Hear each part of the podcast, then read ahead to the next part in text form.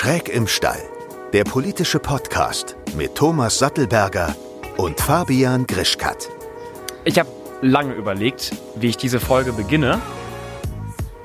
Und ich bin auf keine gute Lösung gekommen, aber viele Menschen verwechseln mich mit Rezo.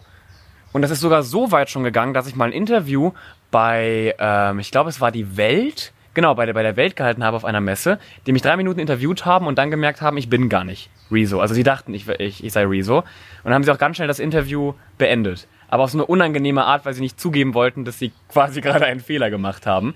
Ähm, und oh, wo ich gerade Rezo erwähne, können wir ja zum neuesten Rezo-Video mal kommen. Mensch, was eine Einleitung. Heute gibt es aber auch wirklich zehn Punkte. Ja, ja. Na, Thomas? Ja, genau wie Riso hast du natürlich dich nur um deine eigene Person zentriert.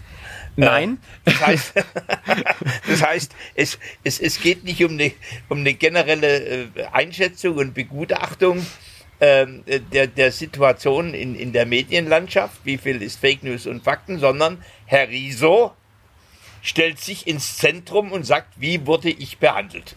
Wie schaffen wir es denn, in einer halben Minute schon am Podcast anderer Meinung zu sein? Also nein, nein, ich finde, das, ich finde das schon ein gewisses Maß an Egozentrik. Äh, dass das sozusagen dieses doch so ganz wichtige Thema ja. äh, so in den Mittelpunkt eines Zerstörungsvideos zu stellen. Äh, und, und dann wundert mich natürlich auch, dass Rezo eigentlich das, was jeder gute Recherchierer macht, ja. jeder gute Journalist, dass er Gegenmeinung einholt, dass er sozusagen sagt, der Süddeutschen sagt oder der Frankfurter Allgemeinen sagt, das und das will ich schreiben, was ist euer Kommentar dazu, dass er selbst diese elementare Regel guten Journalismus verletzt. Ja, Moment mal, also, also die Grundbasis war ja die, dass Rezo aufgefallen ist, dass in vielen Artikeln, die über ihn gehen, ähm, ganz viele Dinge stehen, die einfach nicht stimmen. Und ähm, ich sag's mal so, ich glaube, wenn das bei dir passieren würde, also angenommen, man würde immer nur von Thomas Sattelberger äh, in, mit, mit Fake News schreiben, würdest du dich ja auch irgendwann zu Wort melden. Und ich finde, das hat da nichts mit Egoismus zu tun oder dass man sich als Person irgendwie wieder nach ja, vorne bringen sich, möchte. Er hat da eine Monstra wie eine Monstranz auf der von Leichnamsprozession hat er sozusagen an seinem Fall zelebriert, dass es gute und schlechte Presse gibt. So, das fand ich schon ein bisschen pervertiert. Naja, er hat im, im Endeffekt hat er ja nur aufgezeigt, dass man äh, gerade auch, also ich habe das auch, wir haben früher, ich stand ja auch mal immer mal wieder in der Presse ähm, und eigentlich jeder Artikel, der über YouTuber geht, vor allem die, die von älteren Menschen geschrieben werden, ähm, da ist Minimum ein Fehler drin. Da sind immer wieder Behauptungen drin. Also bei uns wurde damals behauptet, ähm, dass wir sechsstellig verdienen würden. Stand, glaube ich, im äh, Fokus. Das hat niemals jemand ähm, behauptet. Dass, dass, dass, die Info gab es nicht. Die, die kam auch, auch nicht von uns. Gegendarstellung.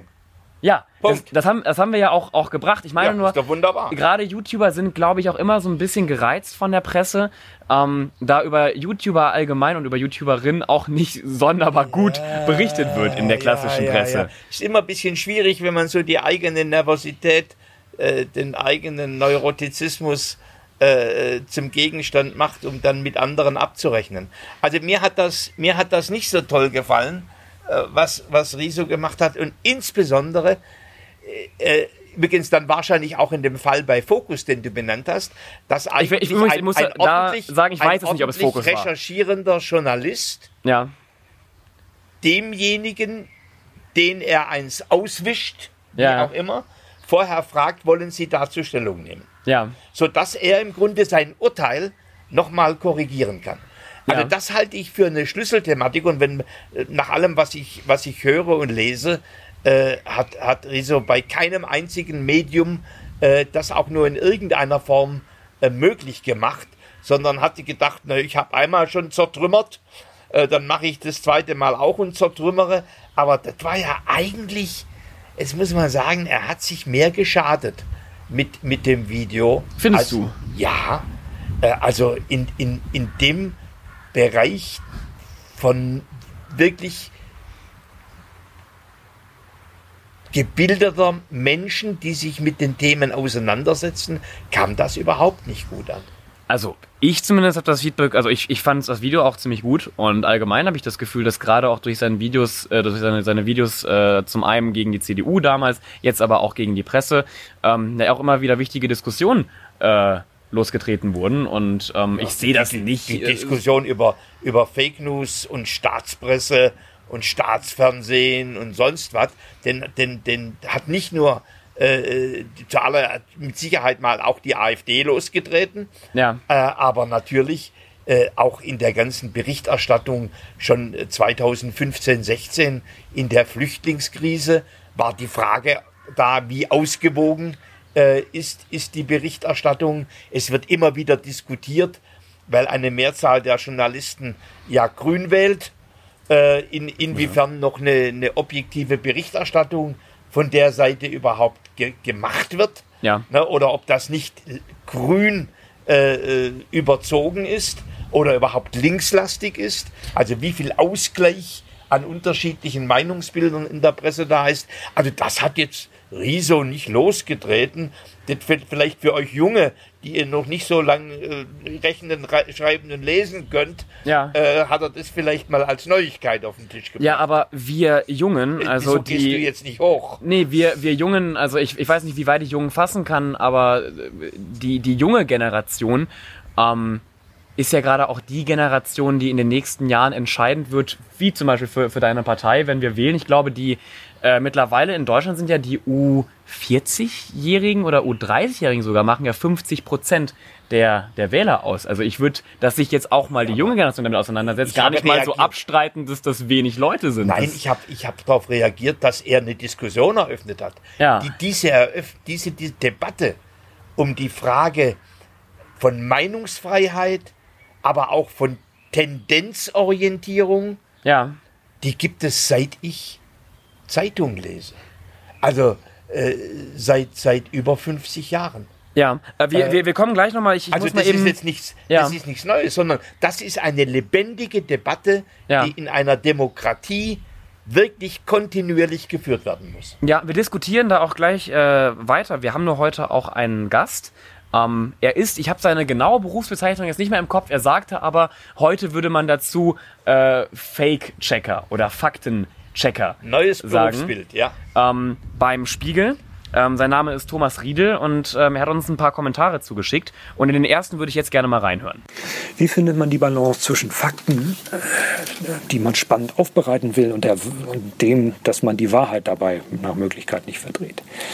Also zunächst mal gibt es ja das Recht auf Gegenrede und alle äh, Artikel, die sich mit Vorwürfen befassen, müssen äh, der Gelegenheit, äh, müssen, also alle Artikel, in denen Vorwürfe erhoben werden, müssen denen, gegen die die Vorwürfe sich richten, die Gelegenheit zur Stellungnahme geben. Das ist ganz wichtig das ist ein Grundzug auch, äh, wie er nicht nur beim Spiegel befolgt wird, sondern bei jeder seriösen Presse, dass die Möglichkeit gegeben wird, äh, eine abweichende Meinung äh, zu äußern oder eben auch sich zu, zu Vorwürfen so zu äußern, dass man sie zurückweisen kann.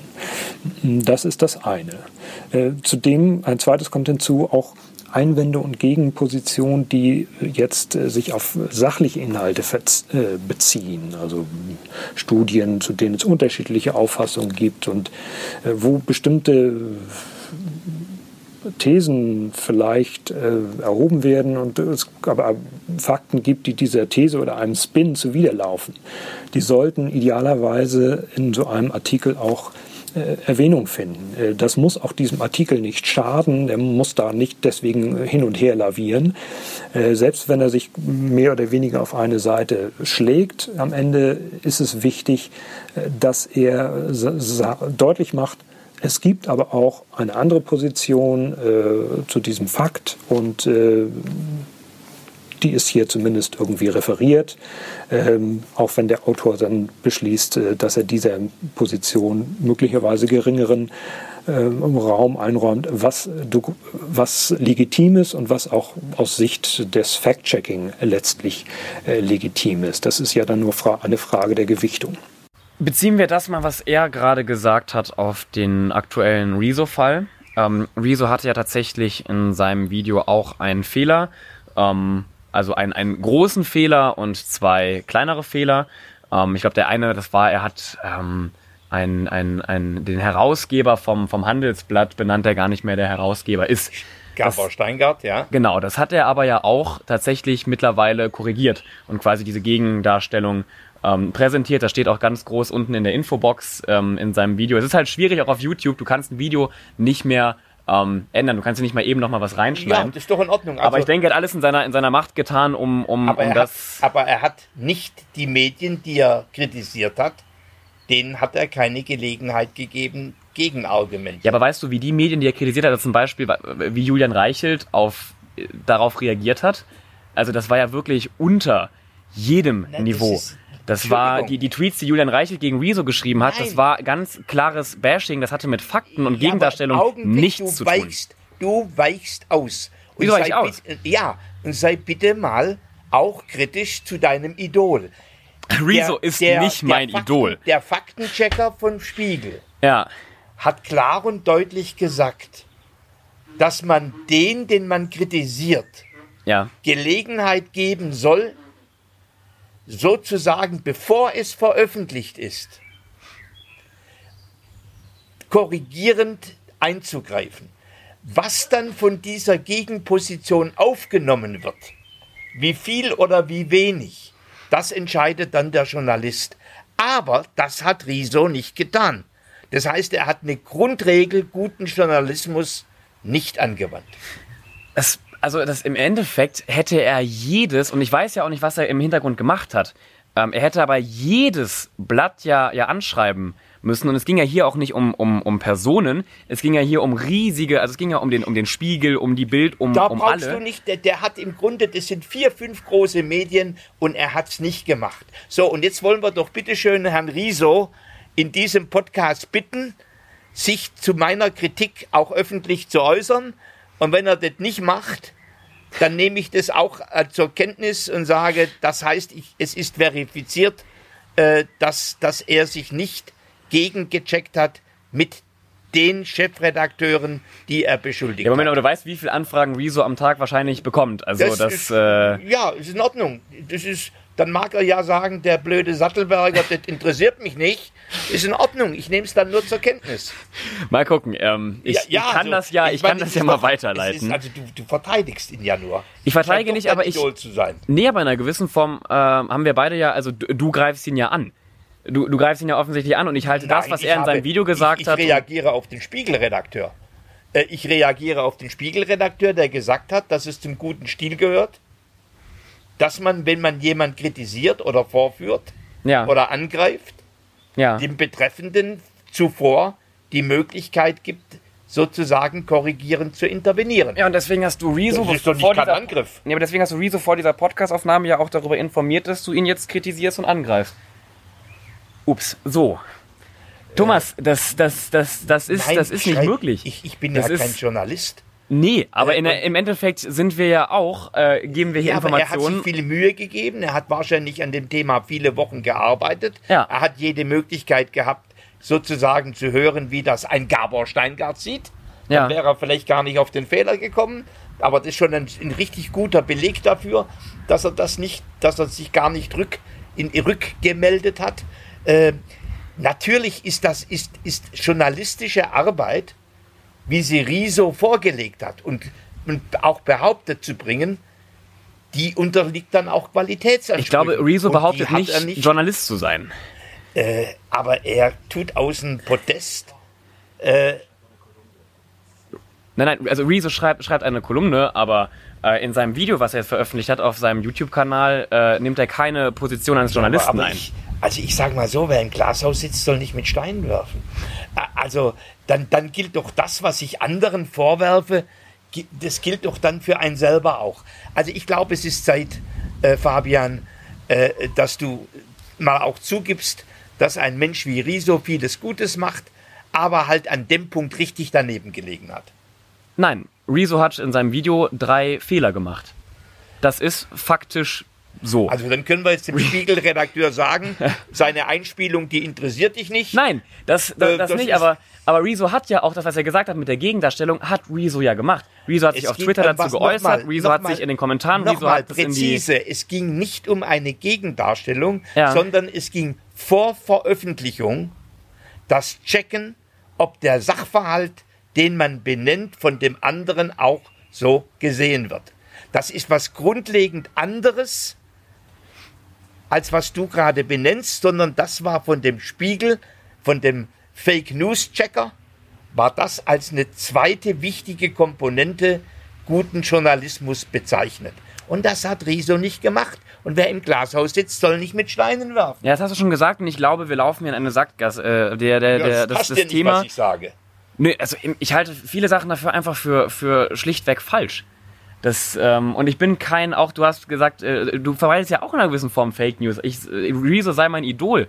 Wo hast du das denn aufgegriffen? Wir haben halt, also das behaupten Leute, weil wir immer kannst wieder die gleiche hier- Haarfarbe du kannst haben. doch Aber hier, du kannst doch hier und jetzt sofort sagen, nee, stimmt ja gar ja, nicht. das habe ich auch gerade eben gesagt. Ja, also, wo, was, ja, aber wo ist dann das Problem? Nee, das Problem ist, dass wir noch ganz, ganz, ganz viele andere äh, Punkte auf der Tagesordnung haben. Ach so, wir müssen abarbeiten. Ja, wir, in einer gewissen Form müssen wir ein bisschen vorankommen. Ja, okay. ähm, meine Frage ist nämlich, weil gerade auch im Thema Fake News und, und, und Fact-Checking ja auch immer wieder eine prominente Person, die eigentlich bei jedem Thema hier im Podcast immer wieder auf die Bühne kommt, Donald Trump, ähm, sich ja auch dazu äußert. Ich glaube, es gibt keinen ähm, Politiker, in Anführungszeichen, der sich in den letzten Jahren so stark über Fake News beschwert hat. Und er wird ja mittlerweile auf Twitter immer wieder korrigiert Ja. was ihm so gar nicht gefällt. Und da wäre meine nächste Frage an dich. Denkst du, das wäre auch sinnvoll in Deutschland, wenn Politiker auf Twitter quasi äh, gecheckt werden, ob das, was sie da schreiben, eigentlich gerade richtig ist und dass dann im nächsten Schritt vielleicht auch bei deutschen Politikern und Politikerinnen ähm, eine Warnmeldung unterm Tweet steht? Also angenommen, du schreibst etwas und man findet nachher heraus, das stimmt gar nicht so, dass dann bei dir unter Thomas Sattelbergers Wer, wer, Twitter-Account... wer, wer, wer macht das in den USA, die Warnmeldung? Das macht Twitter. Das Selber. Kommt, genau. Ja, das ist sozusagen der Kampf zwischen Jack Dorsey äh, Ja. und Mark Zuckerberg, wo Mark Zuckerberg Genau, so ma- sagt, nee, mache ich nicht. Genau, Mark Zuckerberg distanziert sich Jack auch ganz Dorsey- klar davon und, und, und sagt, äh, Facebook ist nicht dafür da, Ja, dass, dass das- solche das- Sachen geprüft kann- werden. äh, Das ist doch überhaupt kein Problem, äh, wenn, wenn, wenn, wenn Twitter äh, das in, in, in Deutschland auch macht, als, als Unternehmen, das die Plattform anbietet. Äh, wunderbar. Äh, spricht doch eigentlich gar nichts dagegen, äh, äh, das zu tun. Das heißt, wir können jetzt eine Petition an Jack Dorsey aufsetzen und können sagen, lieber Jack, bitteschön nicht nur in den USA, Ja. äh, sondern macht das auch, auch in, in, in, Deutschland. Ja, das, das Schwierige daran ist natürlich auch, ähm, man muss eine gewisse Personengruppe herausfiltern, die gecheckt wird. Denn täglich werden 500 Millionen Tweets äh, auf Twitter veröffentlicht. Das sind äh, 6000 Tweets die Sekunde. International, nicht in Deutschland. Und ähm, das alles, also quasi auch von, von jeder Privatperson das zu checken, ähm, ohne ein, ein, ein System, ein, ein, ein Computer, ein Algorithmus, ist schlichtweg unmöglich. Das, also, so, in, in, also du bräuchtest so viele Mitarbeiter, das kann Twitter nicht auf die Beine stellen. Deswegen ist die Frage, wer wird eigentlich gecheckt? In den USA ist es momentan Trump. Ähm, welche Regel müsste man da in, in Deutschland aufstellen? Also ich hätte Ich ja als glaube- Vorschlag quasi ähm, in einer gewissen Form relevante Menschen, also die, die zum Beispiel einen blauen Haken auf Twitter haben. Ich weiß gerade auch nicht, wie viele das sind, aber das wäre schon mal, das sind ja dann. Also ich glaube, jeder Bundestagsabgeordnete und jede Bundestagsabgeordnete, die haben doch Du würdest so ein richtiger Bespitzelungsapparat aufbauen. Nein, aber ich, es ist, Also es ist ich nicht möglich, jeden machen. Menschen, du brauchst ja irgendein Das Filtersystem, wer ist relevant und muss gecheckt ich würde werden. sagen, Sachverhalte, die mit Terrorismus zu tun haben, du gehst auf Themen. Sa- Sachverhalte, die mit Gewalt zu tun haben, Ja, Sachverhalte, die mit, mit, mit sexueller Belästigung, Diskriminierung, mit, mit Rassismus zu tun haben, ähm, Sachverhalte, die mit dem Thema äh, Einsatz von Gewalt zu tun haben. Ja. Denn, denn da ging es ja jetzt bei dem Tweet von Trump ging es um das Thema Einsatz von Gewalt gegen Demonstranten. Also ich würde eher sagen, Twitter sollte nicht Personen aussuchen ja, und, und damit im Grunde fast eine Liste machen, wen sie verdächtigt oder wer für, wer für, für Twitter relevant ist, sondern Twitter sollte Sachverhalte benennen und anhand dieser Sachverhalte reagieren. Aber glaubst du, Und- das und ist- Sie glaubst du, haben das ist insbesondere möglich? Auf, auf Politiker. Ne? Ja. Die, die Zielgruppe Politiker, das ist durchaus eine ne Sache, die, die könnte Twitter in Deutschland machen. Dann sieht man, wie der Markt und die Kundschaft und die betroffenen Menschen darauf reagieren. Ja, aber das meine ich ja. Also du sagst auch Zielgruppe Politiker, wenn man nämlich also bei auch bei jedem Sachverhalt ähm, jeden Kommentar auf Twitter, jeden Tweet prüfen müsste, ähm, ohne ein System dahinter, das wäre schon, also das wäre ziemlich viel. Also jeder, allein ich sag mal bei ähm, Kommentaren aus dem rechten Spektrum, ähm, Dinge wie alle Muslime sind, sind Terroristen. Weißt du, wie viele Menschen jeden Tag auf, auf Twitter äh, so, so, ein, so ein Zeug schreiben. Also das wäre ja, du bräuchtest ja unglaublich viele Mitarbeiter und Mitarbeiterinnen. Deswegen meine ich, ist es nicht sinnvoll, eine gewisse Gruppe Also ich bin herauszufiltern? Mir, bin mir da. So wie also- den Präsidenten von den Vereinigten Staaten. Nein. Also ich würde, ich, ich würde eher sagen, es geht, im Kern sind es ja solche Themen wie Beeinflussung von, von politischen Wahlen. Ne? Also und da ja die wirklich systematisch äh, wie, wie, wie, wie Russland die, die Präsidentschaftswahlen der, der, die in den USA äh, beeinflussen wollte und beeinflusst hat. Ja. Äh, zum Zweiten gibt es Kategorien, die sich Twitter ja selber auferlegt hat. Ja. Übrigens ganz ähnliche Kategorien, ähm, die, die in der freiwilligen Selbstkontrolle, ähm, die es ja auch in Deutschland gibt. Und äh, wo man überlegen könnte, könnten zum Beispiel nicht die großen Plattformanbieter, könnten die nicht sozusagen den Code of Conduct machen? Ja. und, und, und gemeinsam sagen, wir verpflichten uns, so wie sich die deutsche Filmwirtschaft verpflichtet, Ja. wir verpflichten uns, der deutschen Filmwirtschaft heißt es, jugendgefährdende Filme, so ab 6, ab 12, ab 18, wie auch immer. Ja, ja, oder so, FSK und, und ja, USK. freiwillige Selbstkontrolle genau, genau, oder genau. sogar Filme äh, ganz vor der Vorführung in öffentlich-rechtlichen Anstalten auszuschließen. Ja, aber auch das ist einfacher, weil die Anzahl der Filme, die zum Beispiel jährlich in Deutschland produziert und veröffentlicht werden, dann doch relativ begrenzt sind. Auch viele, aber begrenzt sind, wie halt Tweets. Wie gesagt, 6000 Tweets die ja, ist in Ordnung, Sekunde. werden, äh, also erstens wird, äh, wird, wird Twitter ja mit Sicherheit noch Algorithmen haben, ja, die überhaupt erst Tweets hochspülen, die dann von diesen 60 Mitarbeitern oder wie auch immer angeschaut werden. Ja. Das heißt, es wird im Grunde eine Mischform sein von künstlicher Intelligenz das glaube ich nämlich auch. und, und menschlichem Bewerten. Ja, aber ich glaube, an, anders ist es einfach bei einer so riesigen Plattform gar nicht möglich. Ja, und dann, und dann habe ich im Grunde sachliche Kategorien, Ja. wie beispielsweise terroristische Kommentare, äh, Terrora äh, Kommentare zum Thema Volksverhetzung. Aber erstmal keine Personenkategorien. Das ist der Punkt. Und dann kann ich natürlich sagen, ich veröffentliche, und das hat ja Twitter gemacht, Ja, keine politische Werbung. ja, So, und dann hat, sagt äh, Mark Zuckerberg, nee, nee, ich mach das. ja.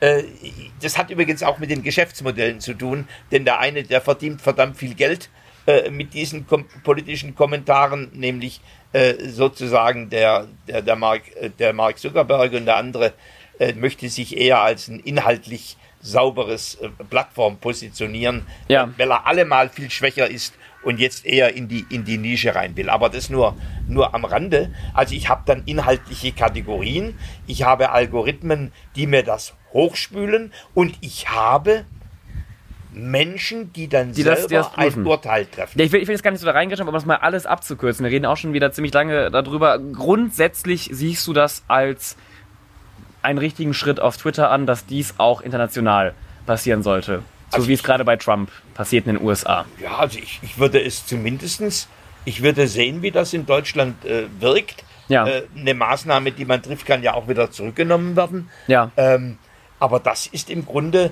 ich sage mal so, wenn, wenn, ein, äh, wenn ein Unternehmen äh, beschließt, äh, dass es mit bestimmten Menschen keine Werbung macht, Ja. Dann kann ein, ein Unternehmen, kann eine Plattform wie Twitter natürlich auch entscheiden, dass sie bestimmte Inhalte äh, nicht, nicht haben möchte. So, eine ganz andere Frage heißt, und jetzt kommen wir an das Thema Journalismus zurück, hat ein Mensch, dessen Inhalte dann nicht gepostet werden, eine Möglichkeit, dieses Urteil anzufechten? Wie meinst du? Sagen- hat einen.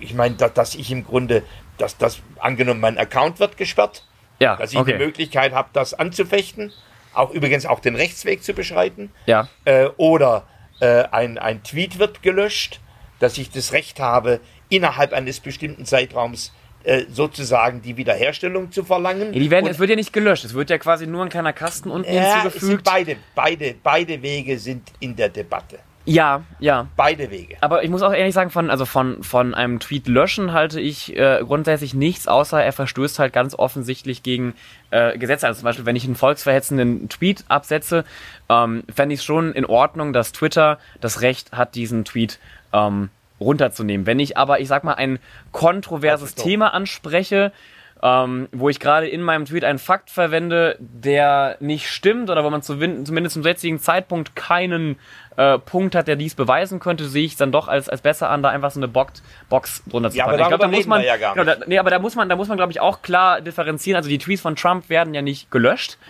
Das ist, aber ich, ich rede aber was anderes. Ich rede, wenn etwas passiert, egal was passiert, Ja.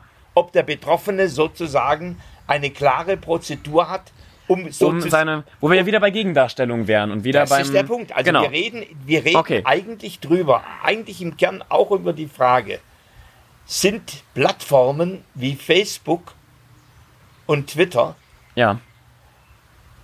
auch in einer moderierten Art und Weise den, den Prinzipien guter Pressearbeit verpflichtet. Ja. Das ist, das ist eine, so, jetzt reden wir eigentlich über den moralischen, den, den Conduct. Äh, Nee, nee, voll. Das ist, das ist äh, definitiv auch, also ich, ich weiß nicht, wie, ich weiß ja nicht, wie es technisch umsetzbar ist. Aber ich sehe es schon als, als wichtig an, dass man, das ging ja auf YouTube damals auch, wenn du zum Beispiel einen Urheberrechtsstrike bekommen hast, konntest du trotzdem auch noch Einspruch eben nach dem Motto, Moment mal, das ist doch mein Material oder ich habe doch hier gar nichts ähm, gegens, gegens Gesetz gemacht. Und ich denke, wenn Twitter dieses System international ausrollen wird, werden sie so ein Verfahren reinbringen, weil sonst widersprechen sie ja auch ihrer eigenen Logik.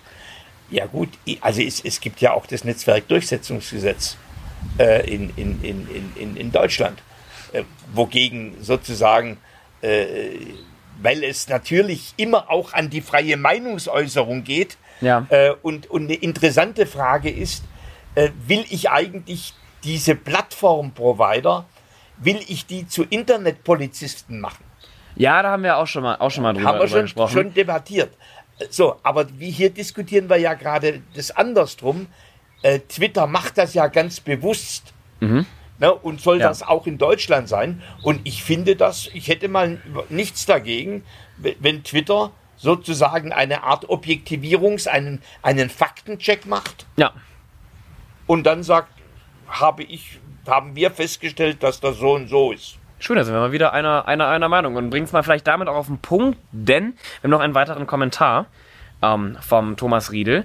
Äh, wir haben ihn nämlich gefragt, ob er es auch als wichtig ansieht, dass man in Schulen schon ähm, Kindern beibringt, ähm, wie man quasi eine, eine, eine, nicht nur eine Zeitung, aber Informationen aufnimmt, wie man Fakten checkt, ob das quasi schon ähm, in der Schule stattfinden muss. Und das hat er dazu gesagt.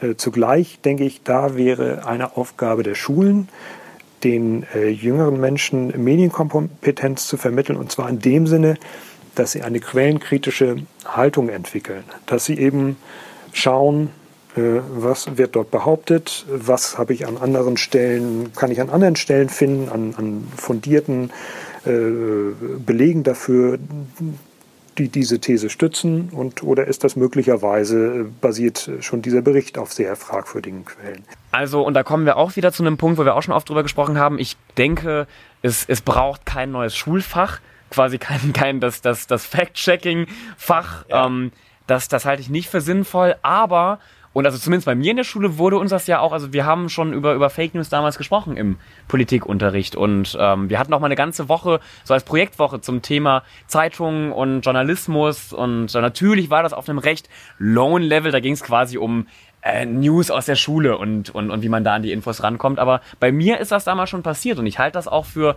äh, durchaus sinnvoll, dass man da immer wieder zum Beispiel eine, eine Woche zum Thema, so eine Projektwoche zum Thema Presse macht oder dass man das in den Politikunterricht mit, mit aufnimmt. Aber ich würde auch sagen, ein Schulfach alleine fürs Faktenchecken Ich glaube, so weit sind wir noch nicht. Nein, aber du, du sprichst im Grunde über das Thema Medienkompetenz. Genau. Und, und zwar nicht nur technische, sondern inhaltliche. Und die, die beginnt ja damit, dass ich äh, die, die Güte meiner Quelle checke. Und dass ich lerne, dass Quellen checken äh, ein ganz, ganz wichtiger Bestandteil ist, um passabel wahre Quellen zu erschließen. Äh, und nicht sozusagen auf, auf, auf ideologisierte Quellen oder einseitige Quellen zurückzufallen. Also das, das ist, glaube ich, ein, ein wichtiger Punkt. Ja. Nur, du bist ja Gymnasiast. Ja. Das Thema War. wird dann schon, ja, das Thema wird dann schon ein bisschen schwieriger, wenn es heißt, wird das da auch dann bitte in der Berufsschule gemacht? Ja. Und wird das bitte auch in der Mittelschule gemacht? Ja. Und äh, ne, also äh, so, und vielleicht noch härter, erreicht es, erreicht dieses eigentlich auch die verbohrten Menschen, die schon so verbohrt sind, Das sie ist schön, du greifst mir meine nächste Frage ja schon ab. Das ist ja wunderbar. Ja, ich denke voraus. Ja. Das, äh, und ich bin, ich bin konservativ und bleib bei den alten Fragen hängen. Nein, ähm, weil das wollte ich nämlich auch noch fragen. Glaubst du, dass gerade zum Beispiel solche, ähm, auch ein Video von, von Rezo, wo er ja ähm, auch zum Beispiel ganz klar die, die Bild kritisiert hat, ob das überhaupt bei den Bildlesern und Leserinnen ankommt. Oder ein, ein Tweet von Donald Trump, der dann von Twitter korrigiert wird, ob der eigentlich bei den Leuten, die es eigentlich lesen müssten, ankommt. Wie ist da deine Meinung? Weil ich bin mittlerweile relativ frustriert, gerade auch jetzt äh, in Corona kamen ja auch Verschwörungstheorien wieder hoch. Ähm, und ich glaube, also ich, Leute wie Xavier Naidoo, Attila Hildmann, die wurden ja alle komplett auseinandergenommen. Also alles, was sie behauptet haben, wurde ja faktisch aufarbeitet und man hat ja ganz klar gezeigt, alles, was sie sagen, stimmt nicht. Also in Bezug auf ihre Theorien. Aber glaubst du, das erreicht die Menschen, die halt täglich bei denen in den Telegram-Gruppen hängen? Ja und nein. Also es ist zumindestens schadet es nicht, ob es dann wirklich ganz viele oder alle erreicht und auch die, die es dringend bräuchten, Ja. ist nochmal eine ganz, eine ganz andere Frage. Aber es, wir, wir, wir wissen inzwischen auch durch, durch Untersuchungen, dass beispielsweise qualifizierte Aussagen und Erklärungen von Epidemiologen helfen, Klarheit bei Menschen zu schaffen. Das ist und Ja, zwar das- durch alle sozialen Schichten durch. Ja, Das ist eine jüngste, eine, eine jüngste Recherche, äh, die ich vor zwei, zwei oder drei Tagen gelesen habe. ja, Das heißt, es bewirkt etwas. Eine ganz andere Frage ist, bewirkt es genügend? Und, und persönlich glaube ich, dass natürlich, nehmen wir jetzt mal beispielsweise Verschwörungstheorien im Zusammenhang mit Corona. ja, Da hilft es nicht, wenn ein Drosten und ein, St ein Steg sozusagen nur immer wieder als die Galionsfiguren ähm, äh, vorgeführt werden, sondern da müssten eigentlich alle, die sich fachlich mit dem Thema befassen in Deutschland, und da reden wir über viele Tausende, ja. die müssten im Grunde auf ihren Kanälen, auf, in ihrem Umfeld, analog wie digital, müssten eigentlich dieses Thema den Menschen erklären. Aber erreicht das Xavier Naidoo? Weil ich glaube, also ich sehe es auch als unglaublich wichtig an, dass man immer wieder aufzeigt, was ist gerade eigentlich Fakt und was nicht. Und ich glaube auch, wie du schon gesagt hast, es bewirkt natürlich etwas, aber diese komplett am Leben vorbeilaufenden Nein, Menschen. Den wird es nicht, den wird es nicht erreichen. Und, und, und jede Gesellschaft hat einen bestimmten Prozentsatz von Menschen, Ja, die in unserem heutigen Wissen als, als unbelehrbar, als verstockt, als, als nicht sozusagen neuen Erkenntnissen folgend. und du sagst, man muss damit einfach leben. Also man, Also in- man, in man gewisses- muss ja. es akzeptieren, dass, dass dieser Prozentsatz von, Also was seine, Da ist, seine, äh, von Musik, Menschen, ja. seine Musikzuhörer, ja, die wären mir viel wichtiger als Xavier Naidoo. Ja, den könnte man auch allgemein mal vielleicht etwas bessere Musik bei, äh, mitbringen, aber das ähm, Nein, ist doch jetzt nur meine persönliche Nein, Meinung. aber dass man, dass, Es, man äh, die, dass man an die rantritt und, und im Grunde sagt, Augenblick mal, äh, da sind ganz schöne Themen drin und lass, lass, lass uns mal die und die Argumente auseinandernehmen, Ja. äh, etc. Da würde ich sehr viel mehr Nutzen sehen. Äh, Ja, also- die, die ganz verbohrten, ja, ja, wobei wir haben natürlich äh, der Sohn eines der berühmtesten amerikanischen äh, Rechtsradikalen, der, der jahrelang selber diese Ideologie Wer? verkauft hat, ich habe den Namen nicht im Kopf, ist abgesprungen. Ja. Also, Also auch es, gibt, es gibt immer wieder, Ist klar, auch es gibt, selbst da gibt es sozusagen Erkenntnisse. Ja. Ja, ich finde das ganz, ganz schwierig. Also ich persönlich bin halt unglaublich frustriert, weil ich ja auch seit Jahren immer wieder gegen Mauern rede, genau mit, mit solchen Menschen und mittlerweile an einem Punkt angekommen bin, wo ich mir denke, ich habe gar keine Lust mehr auf äh, auch gerade Diskussionen mit, mit Verschwörungstheoretikern. Auf der anderen Seite, wenn man nicht mehr mit diesen Menschen redet, dann verliert man sie ja komplett.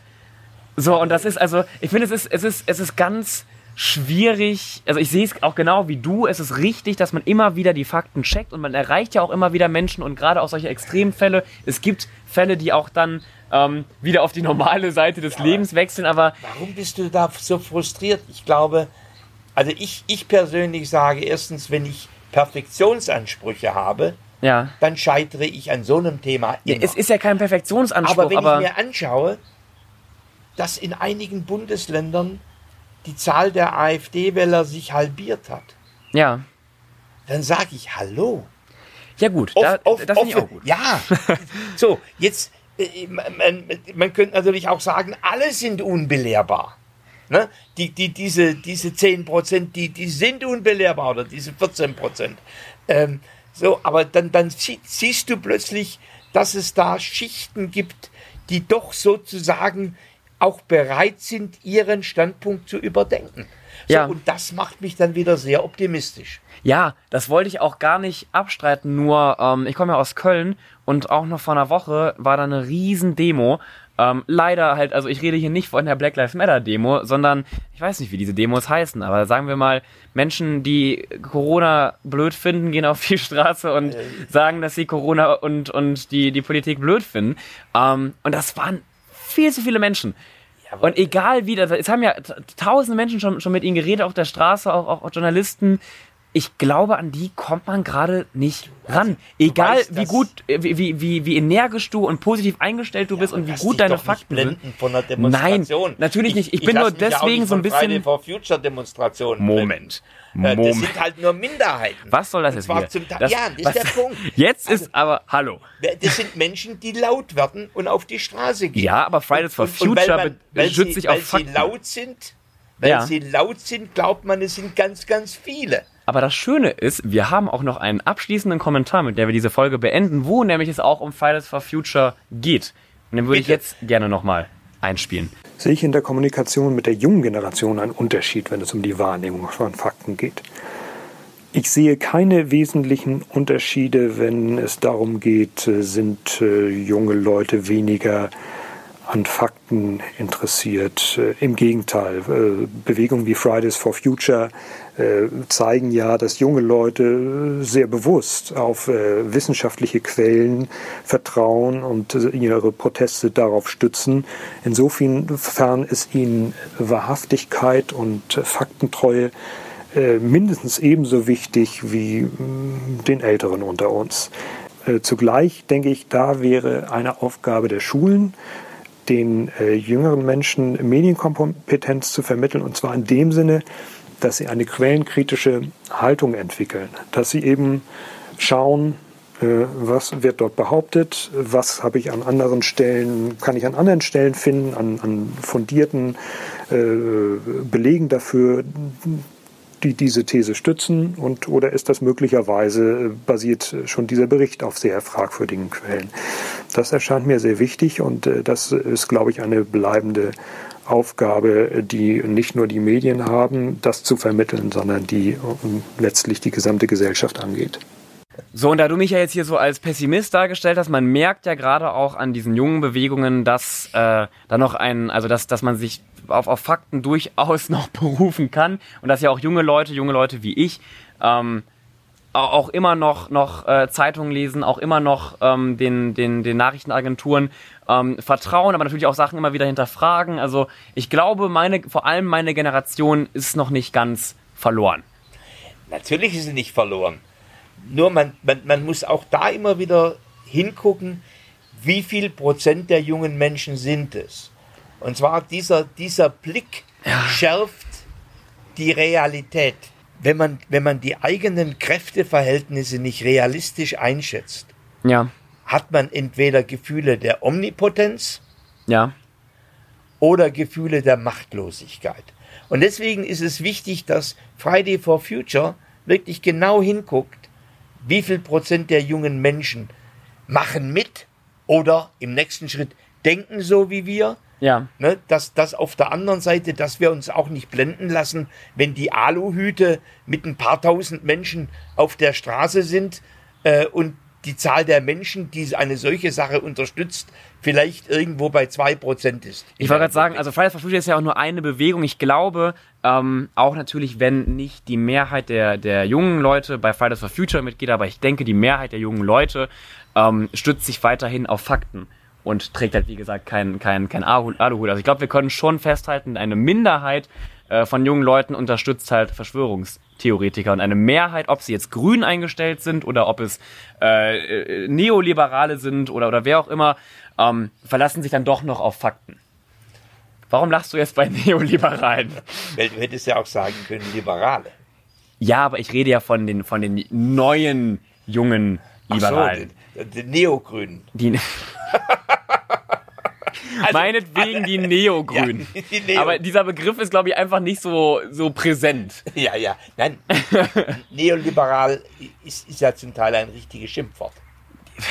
Dann die neuen jungen Liberalen stützen Ja, sich, glaube ich, die- auch auf Fakten, so wie Ja, genau, äh, sich die die, die, die, die neuen jungen Grünen sich auf, auf Fakten stützen. Und ich glaube, wir können diese Folge, glaube, wenn wir jetzt weiter reden, dann kriegen wir uns nur noch in die Haare. Ähm, damit aber beenden, dass vermutlich noch nicht alles verloren ist, gerade auch bei meiner Nein, Generation. Und ähm, dass auch, auch Rezo Fehler macht, ähm, dass Rezo aber auf der anderen Seite auch immer wieder, glaube ich, ganz gute Diskussionen wieder ins Leben Ja, ruft, auch bei jungen Leuten. Katalysator, ja. Und ähm, das allgemein ist, glaube ich, immer wieder wichtig ist, sowohl ein Rezo als aber auch ähm, eine Bild oder ein Spiegel oder ein Fokus oder wen auch immer zu hinterfragen. Auch wir werden, wir beide werden hinterfragt und wir beide hinterfragen uns ja auch. Ähm, und ich glaube, wenn, wenn wir das weiter beibehalten, dann ähm, ist Deutschland und die Welt noch nicht ganz verloren. Genau so. Schöne Abschlussrede, Mensch. Da bin ich immer stolz auf mich. Nein, ähm, Ja, ich sage jetzt einfach nur Ciao. Tschüss. ciao. Tschüss. Schön, dass du bis zum Schluss zugehört hast. Der nächste Podcast kommt wie immer nächsten Sonntag. Bis dann.